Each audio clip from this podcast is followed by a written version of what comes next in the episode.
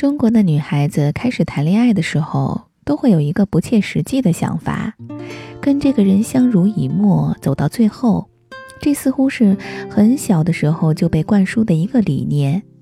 如果你爱一个人，就要爱一辈子，要如此忠贞才能算爱情。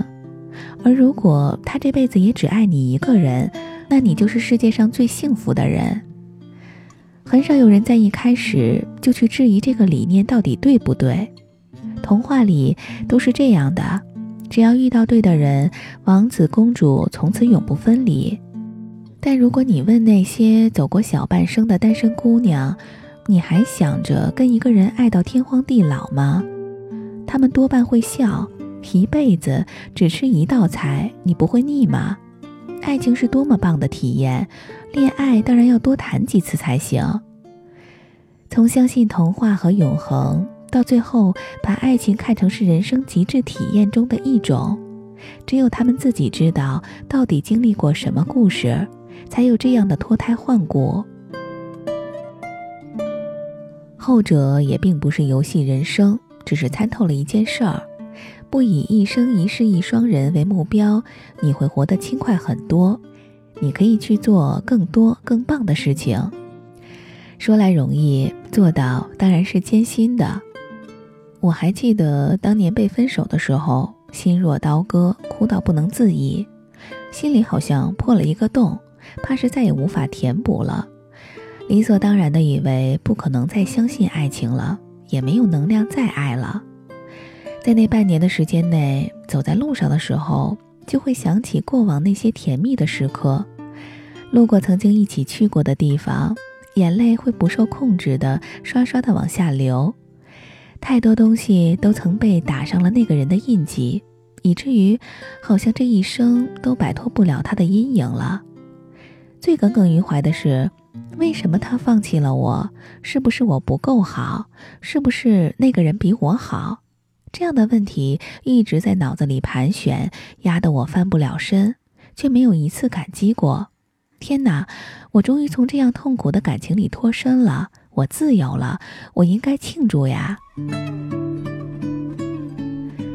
直到后来才发现，对于没有勇气主动离开的人来说，真的应该去感谢那个毫不留情主动离开你的人，因为如果他不离开，我真的再难过也会熬下去，我真的再不合适也会坚持下去，我会对我的感情尽忠，撞倒南墙也不会回头。所以，感谢不娶之恩这句话真的不是空谈。特别是当我看到很多人遇到了鸡肋一般的感情，对方不好也不坏，不懂他也不够爱他，可因为他没有出轨，也没有犯什么大错。因为她毫无离开的打算，因为自己也不敢离开，于是就嫁了，然后一语半生无路可走，因此更加感激那个绝情的人。是他让我醒悟，感情不是你坚持下去就一定有好结果，是他让我知道，离开不是抛弃，不是背叛，而是祝福。从此痛苦以后，就再也不畏惧做那个主动离开的人。这人生呀，有了第一次、第二次，也就不再那么难了。工作也是如此。我的第一份工作很顺利，没有艰难的面试过，就连简历都没有写过，直接留在了实习的公司，而且很快就被重用。但也因为是这样，我完全不知道该如何面试，如何跳槽，不敢主动离开，去尝试别的工作。我害怕职场斗争，害怕要和新的同事相处，我也恐惧自己出去后受挫，想象了各种糟糕的可能。直到我意识到，如果二十几岁的我不敢离开，那么以后三十几岁的我恐怕更没有勇气走出去了。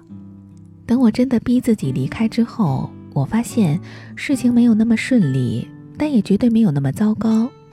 当时很多人无法理解我，认为我在最好的上升期离开实在是太不理性了。但只有我自己知道我是为了什么。我是为了击败自己内心的恐惧。几万年前，当人类的始祖从山洞里走出来的时候，他们当然也是恐惧的。外面的世界到底如何？有洪水猛兽，还是有巨型怪物？谁也不知道。但如果不走出去是死，走出去也可能是死。那么走出去，或许还有一半生的可能。这是大多数人的人生困境。没有人可以为你预测离开这一段感情，下一段一定会更幸福。也没有人向你保证，离开这一份工作，下一份一定会有更多机会和薪资。但如果你确定当下所拥有的并不是你想要的，你是可以主动离开的，不是为了证明下一个更好，而是证明自己有修正的勇气。只要还有一腔孤勇在，你就不会被任何人、任何事儿困住。这会令你相信：是的，我是有选择的。我一直都是有选择的，这种相信才能让你在后半生不用每天活在惶恐担忧中，不用担心你离开了谁就不能活，不用担心你没了这份工作就不能活，因为你是可以面对离开的，你承受得起离开，曾经可以，现在可以，未来也可以。这与你的道德无关，与你的人品无关。选择权，这是生而为人的一项权利。地球不会因为任何人而停止转动，世界不会因为任何人而停止改变。你的任何固执的不放手，都不可能让你永远无需改变，就能一劳永逸地过完这一生。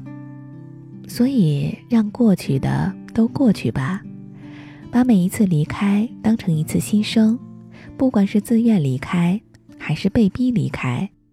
当你一次次蜕变，你也就日益勇敢。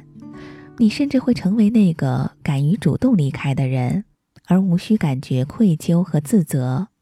只有这样，你才能成为那个更好的人，你才会为自己打开无数新的窗、新的路。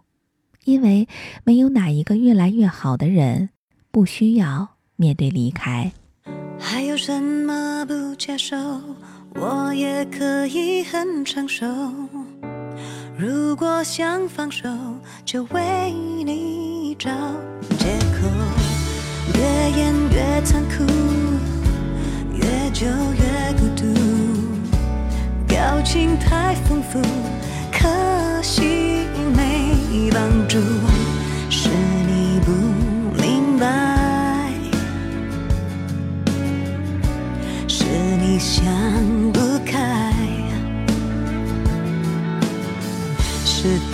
难过依赖，才敢说你不是